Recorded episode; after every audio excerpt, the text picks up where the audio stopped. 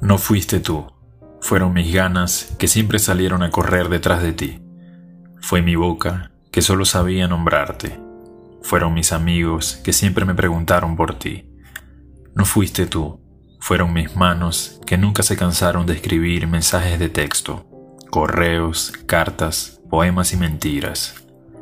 Fue mi cabeza de elefante que solo sabía pensarte y planear cosas que solo tenían que ver contigo.